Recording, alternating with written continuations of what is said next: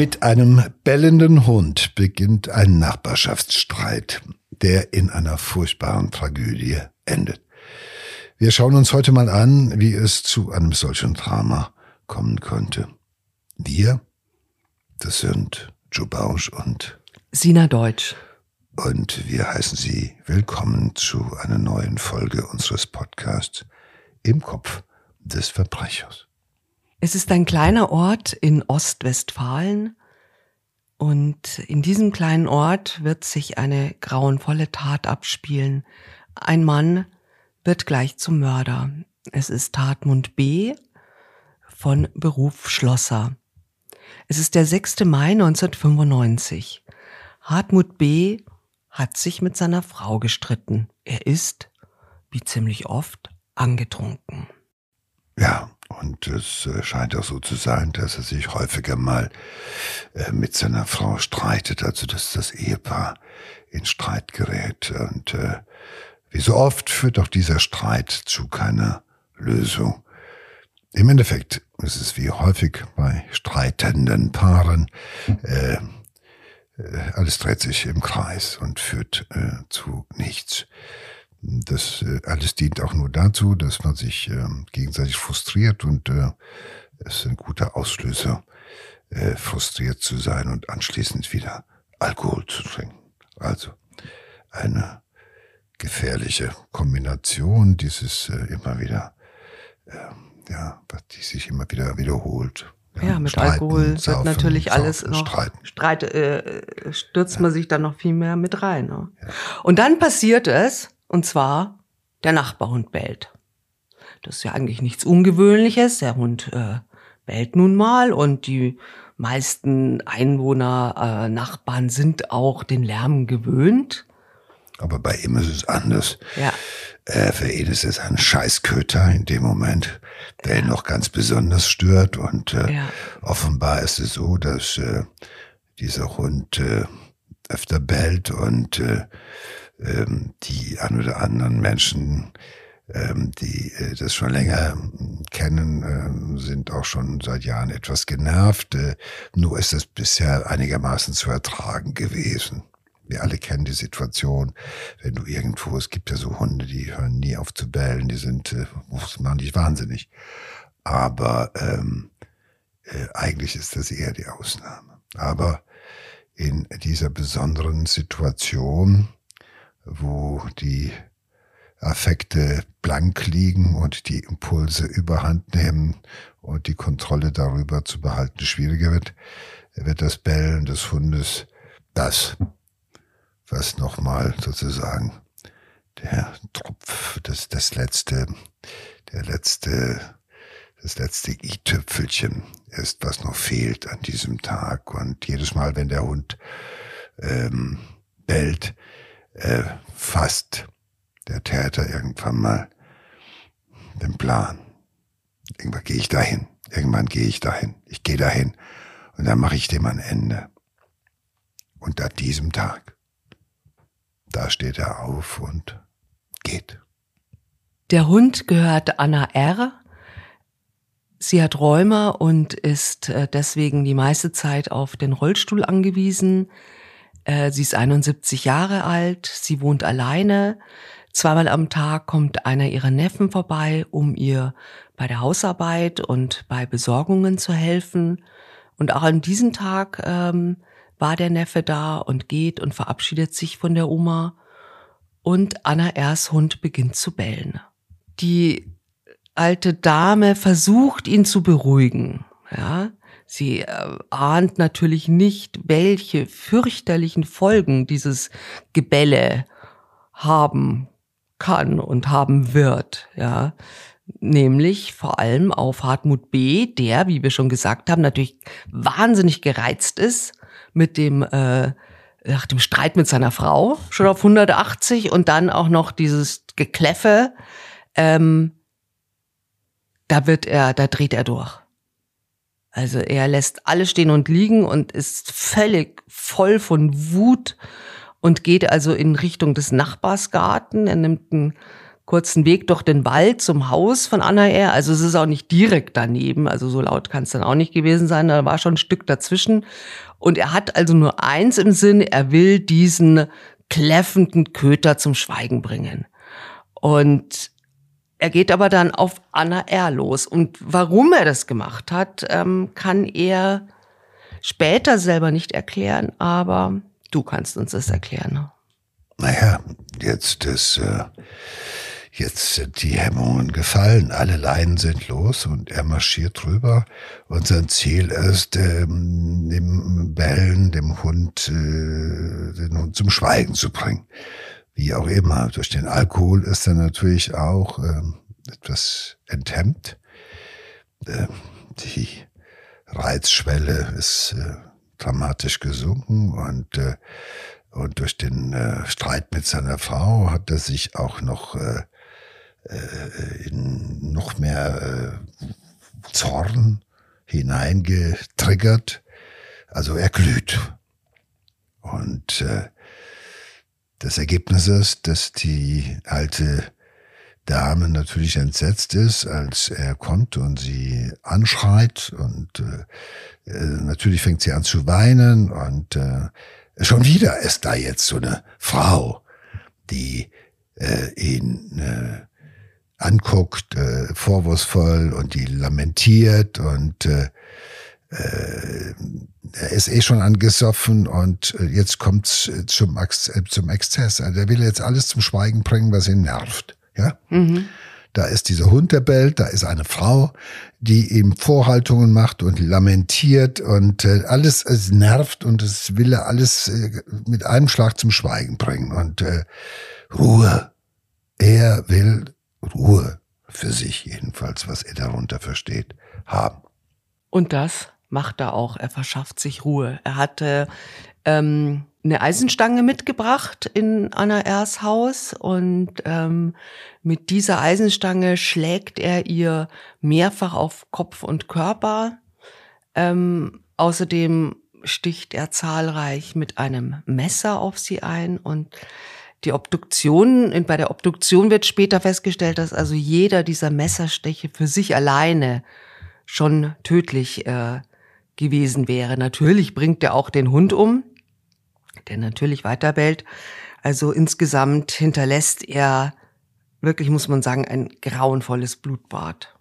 Naja, er bringt nicht nur den Hund um, er bringt auch nicht nur die alte Dame um, sondern er bringt äh, einmal irgendwie äh, im Gang und äh, bringt er alles um und räumt alles aus dem Weg, was ihn frustriert hat, was ihn genervt hat, weil so wie er die alte Dame äh, massakriert, ähm, das ist ja weit mehr als das, was äh, nötig gewesen wäre, sondern offenbar es durch den Alkohol ist, ist er enthemmt und es kommt alles, alles, alles hoch in seinem Hirn, was ihn überhaupt frustriert. Mhm. Und das ist so, als würde er wie auf so ein, ähm, also, diese alte Dame muss jetzt herhalten für ganz, ganz, ganz viele ähm, Erinnerungen an unangenehme Gefühle, an etwas, was unangenehm ist, was ihn frustriert hat, was ihn wütend gemacht hat. Und ähm, anders ist das nicht zu erklären, was er da macht. Und ähm, so ein Stellvertreter. Das ist fast ja, die, auch, ja, ja, das hat schon, ja, das ist ja viel mehr. Also das, diese, das, was er da macht, das reicht ja für viele Morde. Mhm. Also jeder, jeder Stich war tödlich. Und die Eisenstange, das ist ja brachial. Äh, ähm, das ist, ähm, ähm, man ist ja fast erschrocken, wenn man sich das anschaut ähm, wo, und fragt sich, woher kommt dieser Furor? Das ja. ist ja schon kein Zorn mehr. Das beschreibt man ja schon als Furor. Und ähm, ist auch nicht alleine durch den Alkohol zu erklären. Ich meine, wir wissen, dass Alkohol die Menschen enthemmt, aber es sind meistens dann auch schon Menschen, die ähm, davor immer auch schon als, sag ich mal, ähm, die Menschen mit der kurzen Zündschnur, mhm. äh, zwei Worte genügen und er regt sich auf, äh, als streitsüchtig, als jemand, dem man es nicht recht machen kann, als Querulant, als Miesepeter. Also das sind Leute, die kennt man. Und eigentlich kennen die Leute sich selber auch. Eigentlich wissen sie, was sie für Gedanken im Kopf haben, was sie am liebsten machen würden. Ja. Und man hat fast den Eindruck, dass diese Oma, dieses Opfer stellvertretend auch für seine Frau gestorben ist, ja. wo er das nicht gemerkt hat, aber das war schon wieder eine, die lamentiert. Die eine streitet sich dauernd mit ihm. Ja, aber da kann er sich nicht so wehren. Aber äh, Oma ist stellvertretend massakriert worden mhm. auch. Auch der Hund ist stellvertretend für das massakriert worden, was diesen Täter alles nervt, aufregt. Ja, und was ihm negative Gefühle bereitet. Hartmut B. flüchtet äh, danach auf demselben Weg, auf dem er gekommen ist. Er verbrennt seine blutige Kleidung und wirft die Eisenstange und das Messer weg.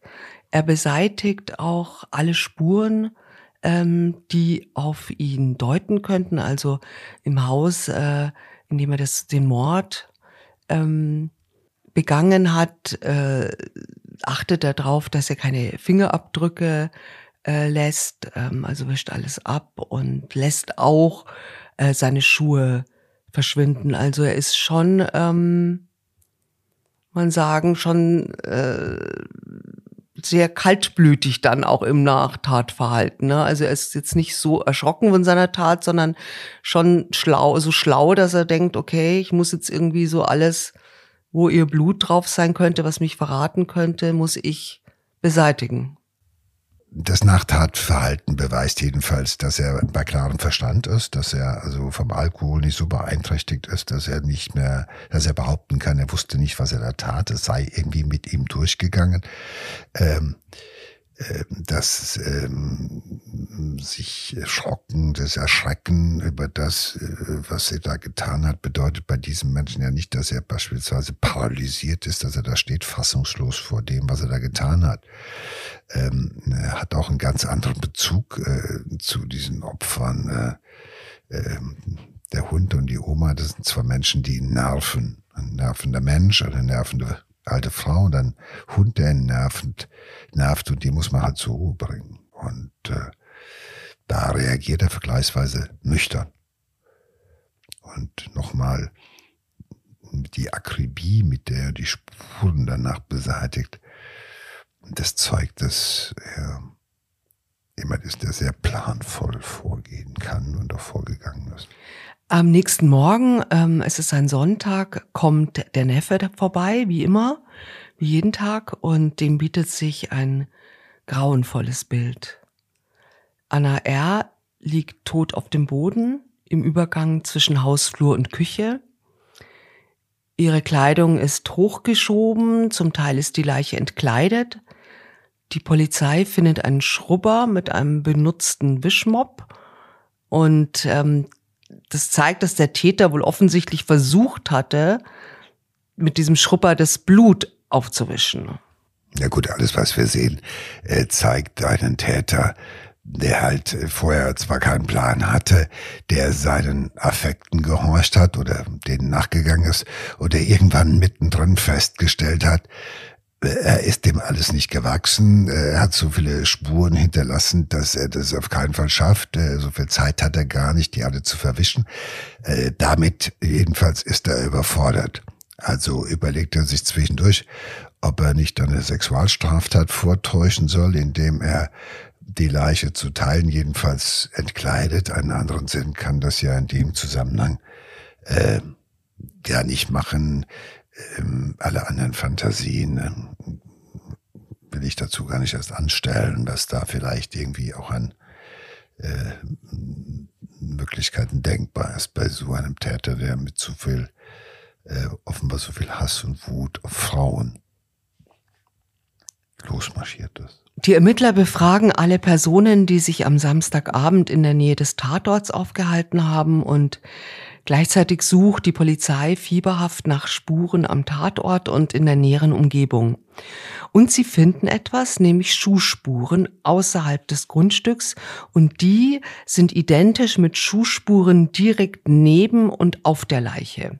Und später wird den Beamten dann auffallen, dass die Sohle eine winzige Beschädigung hat, die sie unverwechselbar macht.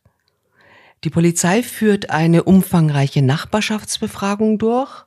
Jeder kennt natürlich äh, die alte Dame, äh, die ermordet wurde. Und so ist die Bereitschaft auch der Polizei bei der Aufklärung des Mords zu helfen groß. Und auch Hartmut B. und seine Frau werden befragt. Äh, sie sagen aus, ähm, sie haben in der Nacht des Mords nichts Auffälliges gesehen oder gehört und also sie hätten nicht mal Hundegebell gehört. Ähm, es ist allerdings so, dass Hartmut B. tatsächlich seiner Frau die Tat gestanden hat und die jetzt auch für ihn lügt. Ja. Es gibt halt Beziehungen, die sind sehr eigenartig. Das sind Menschen, die können äh, nicht ohne einander. Die streiten zwar dauernd, aber das äh, ist auch Teil der Beziehung und das festigt auch die Beziehung. Ich glaube, es gibt so Menschen, wenn die nicht mehr streiten, dann können die gar nicht mehr miteinander.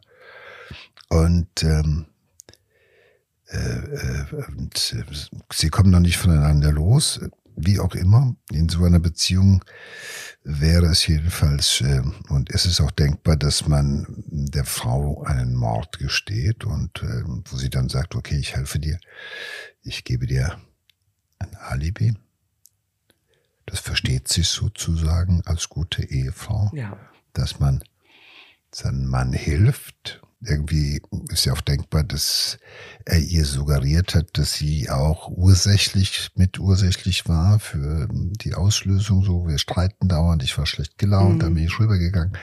Es gibt also auch ein paar Argumente, die, mhm. wo man sagt, das ist vielleicht sogar nachvollziehbar, dass die Frau, sie ist immerhin die Ehefrau, ein bisschen ähm, Schuldbewusstsein. Schuldbewusstsein. Äh, man will ja nicht, dass der Mann im Knast landet, dann hat man ja niemanden mehr, mit dem man streiten kann. äh, ja, und so weiter und so fort. Das wirklich, es gibt ganz, ganz naheliegende Gründe, warum Menschen äh, in diesem Fall ihren Ehemännern oder ihren Partnern ein Alibi geben. Ja, vielleicht auch Angst, dass es, äh, also man merkt ja jetzt zum ersten Mal, dass zu was er fähig ist eigentlich. Also er erzählt, ich habe da eine alte Dame mit äh, mit einer Eisenstange, habe ich die Nachbarin totgeschlagen, weil äh, die mich genervt hat und der Hund hat mich genervt.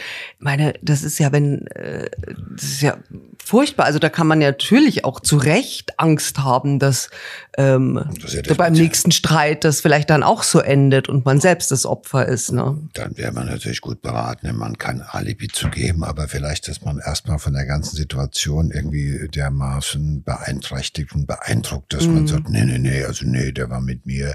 Das ist ja fast schon reflexhaft in so einer Geschichte. Also ich glaube, da können wir uns jetzt sparen, da noch tiefere äh, Gedanken uns zuzumachen machen. Es ist ja nicht umsonst so, dass ähm, äh, Ehefrauen äh, auch vor Gericht nie aussagen müssen als Zeugin oder sowas, weil man ihnen sozusagen eine natürliche Befangenheit unterstellt. Ja.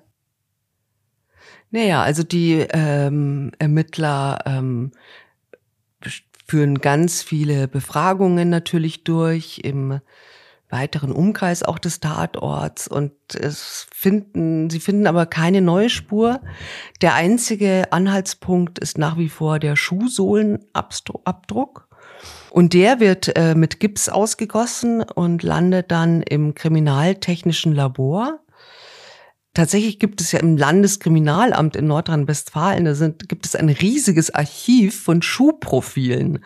Also da sind tausende von Schuhprofilen gespeichert und äh, werden dann äh, zum Vergleich hergezogen. Und äh, auch der Abdruck im Mordfall Anna R. ist da im Archiv und ist bekannt. Er stammt nämlich von der Schuhsohle Modell München 333. Und von dieser Sohle sind von einem Zulieferer 25.000 Stück hergestellt und an eine bestimmte Schuhfabrik ausgeliefert worden.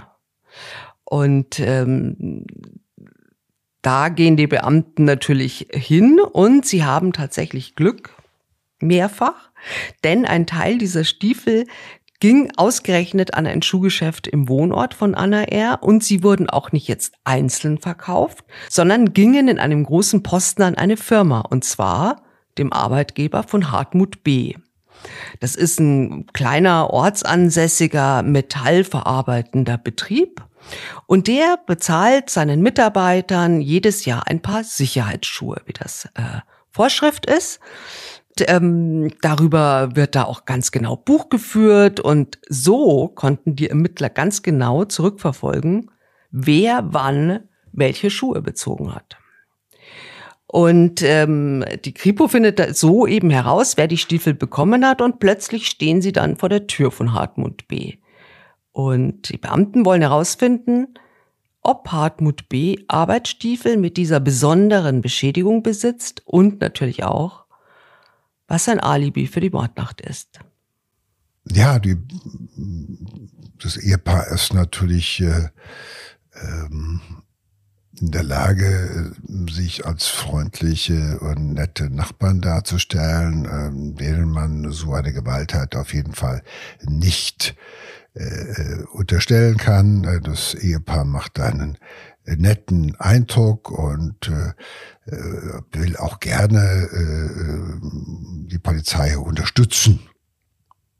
Klar. Also alles, was man so sagt, wenn äh, Polizisten an der Tür klingeln und fragen, sie haben doch auch diese Sicherheitsstiefel und ja. haben sie nicht, was sie will, man kann, hat ja auch keine Argumente dagegen. Und äh, noch ist nur von Stiefeln die Rede. Und äh, wenn du weißt, dass es eine ganze Reihe von Leuten gab in deinem Betrieb, die auch diese Stiefel haben, musst du erstmal nur freundlich sein und möglichst mit der Polizei auch kooperieren. Ja, er versucht natürlich alles, um sich nicht anmerken zu lassen, dass er Anna R. getötet hat. Und er schafft es auch, ähm, den Schein zu wahren, denn ähm, du hast gesagt, die machen so einen netten, integren Eindruck, äh, das nette Ehepaar, die nette Familie. Und er ist auch äh, als ganz zuverlässiger Arbeiter so bekannt. Also äh, die Beamten können sich ihn als Mörder jetzt äh, kaum vorstellen. Und außerdem behauptet er auch, dass er in der Mordnacht auf einem Maifest war und seine Frau und auch sein Sohn lügen für Hartmut B. und bestätigen das Alibi. Naja, alle halten zusammen und es ist ja auch äh, in einer Familie nicht ungewöhnlich. Und äh, das wird ja auch äh, vom Gesetz ein Stück weit auch berücksichtigt, dass man ähm, als Familienmitglied auch ähm, lügen darf und äh, deshalb wird man als Zeuge auch ähm, nicht äh, gezwungen, eine Aussage zu machen. Äh, allerdings dürfen sie auch keine falschen Aussagen machen. Das ist äh, auch so. Hartmut B. wird natürlich auch, ähm, du hast es schon gesagt, zu seinen Schuhen befragt. Er gibt zu Protokoll, dass er fünf Paar Stiefel von seiner Firma erhalten habe. Drei Paar habe er weggeworfen, zwei besitze er noch. Und die Kripo-Beamten nehmen die beiden Paare zur Analyse mit und finden heraus, dass ähm, die Sohlen der Schuhe von Hartmut B. nicht die Spuren am Tatort verursacht haben. Sie haben nicht ähm, die besondere Beschädigung. Aber das ist für die Beamten auch gar nicht überraschend, weil sie hatten ihn ja auch nicht jetzt wirklich in Verdacht. Ne? Er hat einfach dieses, dieses Spiel, dieses unschuldige ähm, Spiel einfach zu gut gespielt. Naja, man muss natürlich auch berücksichtigen, mit jedem Tag, der seit der Tat vergangen ist, wird der Täter natürlich etwas ruhiger, etwas gelassener, etwas souveräner und auch etwas kälter. Er ist natürlich permanent damit beschäftigt zu überlegen, was könnte man ihm vorhalten, äh, wo könnte er einen Fehler gemacht hatten, haben. Ähm, die äh, kann er auf eventuelle Vorhaltungen reagieren. Äh, äh, bisher ist er ja gut durchgekommen und das macht ihn eben auch ja, ein Stück weit gelassener und auch vielleicht mit sich selber zufriedener, dass ihm, äh, dass er ähm, dass er so gute Aussichtigen, ist. Äh, gute Aussicht hat, ungeschoren davon zu kommen. Aber jetzt passiert etwas, äh, was Gott sei Dank öfter passiert und was viele Fälle ähm, aufklären lässt. Zeit vergeht und wie wir wissen, gehen viele Beziehungen auch mit der Zeit kaputt oder sie verändern sich. Ähm, also in den letzten sieben Jahren haben Hartmut B. und seine Frau Andrea ihr erstes gemeinsames Kind bekommen. Ist natürlich auch immer eine schwierige Situation, aber wir wussten ja auch, äh, dass sie vorher schon immer gestritten haben. Ne? Er schlägt seine Frau jetzt auch. Sie schweigt irgendwie, äh, weil sie natürlich Angst hat. Also die Ehe hat sich in diesen sieben Jahren nach dieser furchtbaren Tat ähm, zerrüttet. Ja? Und jetzt nimmt das Leben von ähm, Andrea B., der Ehefrau, eine Wendung im Juni 2002. Sie trifft sich nämlich mit einem Mann. Sie hat einen anderen Mann kennengelernt. Das ist natürlich alles noch heimlich, aber ähm, sie hat sich in diesen Mann verliebt und sie möchte ähm, ihren Ehemann verlassen und möchte mit diesem neuen Mann eine gemeinsame Zukunft aufbauen. Und um diese bösen Schatten der Vergangenheit loszuwerden, die sie schon sehr belasten, ja, ähm, hat sie eben beschlossen, damit sie quasi neuen reinen Anfang, neues Leben anfangen kann, ähm, äh, gesteht sie jetzt, dass sie gelogen hat und äh, ähm, sie, sie vertraut ihm eben ein an, dass, äh, dass äh, sie sie ihm ein falsches Alibi gegeben hat, dass ihr Ehemann tatsächlich der Mörder von Anna R. ist. Sie redet es natürlich schön und sagt, naja, sie hat natürlich pure Angst, dass er mich auch erschlägt und so weiter. Ja, und dieses Geständnis wird Andrea B. dann auch bei der Polizei wiederholen. Ja gut, dass ihr Mann ein gewalttätiger Zeitgenosse ist, das hat seine Frau ja, jetzt äh, sozusagen auch am eigenen Leibe erfahren. Am Anfang waren es so Streitereien, mittlerweile schlägt er sie auch. Mittlerweile hat sie auch offenbar eine Alternative, auf die sie sich eingestellt hat und die sie auch ähm, wohl sozusagen für so ernsthaft hält, dass die Bestand haben wird. Am Anfang hat sie vielleicht noch gedacht, dass die sag ich mal, diese Mitwisserschaft, die Tatsache, dass sie ein Alibi gibt, das, das stellt sie frei, also das sorgt dafür, dass er ihr nichts mehr tut, das, weil sie hat ja jetzt einen Pfand gegen ihn in der Hand. Das wird dafür sorgen, dass er zu ihr ja freundlich ist. Er hat ja allen Grund dafür zu sorgen, seine Frau bei Laune zu halten, ja. weil die gibt ihm ein, ein falsches Alibi. Und ähm, auf der anderen Seite muss man aber auch jetzt feststellen, mit jedem Jahr, das seither vergangen wird, äh, wurde dieses Pfand weniger wert. Also jetzt, äh, das führt nicht dazu, dass er jetzt äh, Skrupel hätte, sie zu schlagen oder sich mit ihr zu streiten. Also offenbar ist er sich sehr sicher, dass die Art und Weise, wie er so mit Frauen umgeht oder auch mit ihr umgeht, dass das etwas ist, was ähm, Erfolg zeitigt, wenn man sie so verängstigt dass sie Angst um, Le um ihr Leben hat. Und ähm, also offenbar ähm, ist das, worauf sie vertraut hat, nicht eingetreten, nämlich dass dieser Mann, dem sie ein Alibi gibt, sie A nicht auch verprügelt und B sie jetzt besonders zärtlich, liebevoll und rücksichtsvoll behandelt. Weil auf der anderen Seite ist ja auch klar, das schafft auch Abhängigkeit. Mitwissenschaft mhm. schafft mhm. Abhängigkeit, nämlich die Abhängigkeit, hey, du hast für mich gelogen. Du hast äh, auch die Polizei äh, um den Finger gewickelt. Du bist Mittäterin, du bist mit, du hast dich mitschuldig gemacht. Ist ja auch strafbar, das ne? Falsches äh, Alibi. Falsches Alibi, ähm, pff, ja, kann, aber das findet man ja erstmal so schnell nicht raus. Aber zumindest, wenn man in so einer Akutsituation steht und äh, wohl wissend, der Mann hat die Frau umgebracht, sagt nein und gibt ihm dann ein verkehrtes Alibi, dann hat man nicht das Gefühl, dass man alles richtig gemacht hat. Das ist schon mal klar. Mhm. Ob man das, ob das, ob das strafbar ist, das sei dahingestellt. Du weißt aber, du hast, äh, sage ich mal, bei der die Aufklärung einer Straftat verhindert. Mhm. Das ist auch ein strafbarer Delikt. So und äh, aber das aus dieser Nummer kommt sie auch nicht raus. Also am Anfang, wo sie noch hätte ihn ähm, als Messer liefern können, hat sie das Gegenteil getan. Und nachher äh, konnte er ihr sagen, pass mal auf, du hast dir auch die Finger schmutzig gemacht, du äh, bist kein Deut besser.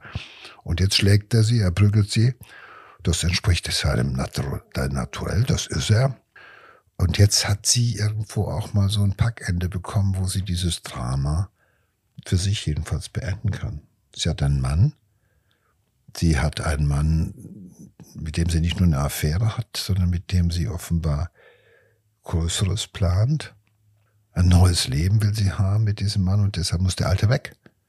Das darf man auch nicht vergessen. Die Motive sind nicht alleine von, oh, ich kann mit dieser Schuld nicht leben, sondern es ist ja eine verdammt gute Gelegenheit, sich diesen, dieses Wüterich, dieses unberechenbaren Mannes auch, naja, längerfristig zu entledigen. Und zwar definitiv zumindest. Ja. Wenn der für eine Weile im Knast verschwindet, das ist schon mal, also sicher aufgehoben. Da kommt er nicht so schnell um die Ecke und haut er wieder aufs Maul. Ja, Hartmut B. wird ähm, festgenommen. Die Polizei konfrontiert ihn mit der Aussage seiner Frau, dass er Anna R. getötet habe und er leistet dann auch keinen Widerstand. Also er gesteht sofort seine Tat und das ist ja dann sieben Jahre nach der Tat, die Verhaftung und die Vernehmung. Und er sagt, warum er das getan hat, das kann er sich bis heute nicht erklären. Ja, man ist immer geneigt zu sagen, das sind so Täter, die äh, äh, im Affekt losmarschieren, die gar nicht wissen, woher diese Wut kommt und so weiter. Aber was haben wir jetzt an diesem Fall gelernt? Es sind meistens Täter, die schon vorher mit Körperverletzungsdelikten in Erscheinung getreten sind. Also die sich streiten, die gerne auch mal hinlangen, äh, die affektinkontinent sind, sondern nicht das immer, also ihre Impulse und Affekte auch nicht im Zaun haben. Das sind Leute, die auch in ihrer Fantasie äh, äh immer wieder so, also bevor sie zuschlagen, haben sie schon mal die gar nicht, hau dir aufs Maul. Und dann machen sie es halt. Ja, das ist keiner von der Sorge, hey, noch ein bisschen, du bringst mich in Rage, ich könnte dir. Nein, die tun's. Und äh, was man wissen sollte, auch bei diesen anscheinend Affekttaten, sind die Täter immer diejenigen, die von, mit sie selbst auch schon so viel Lebenserfahrung gemacht haben, mit sie selbst und ihren wütenden Gedanken, mit ihren Wutgefühlen, mit ihren Hassgefühlen, die permanent sie in sich bewegen, mit ihren Fantasien von Schlag in Tod, ich mach dich platt, dass die eigentlich immer auch schon wissen können, zu was sie fähig sind. Mhm. Ja. Und manchmal äh, brauchen sie einfach nur einen Schluck Alkohol, um die Bremse, die sie mühsam sozusagen angezogen haben, dann auch endgültig loszulassen.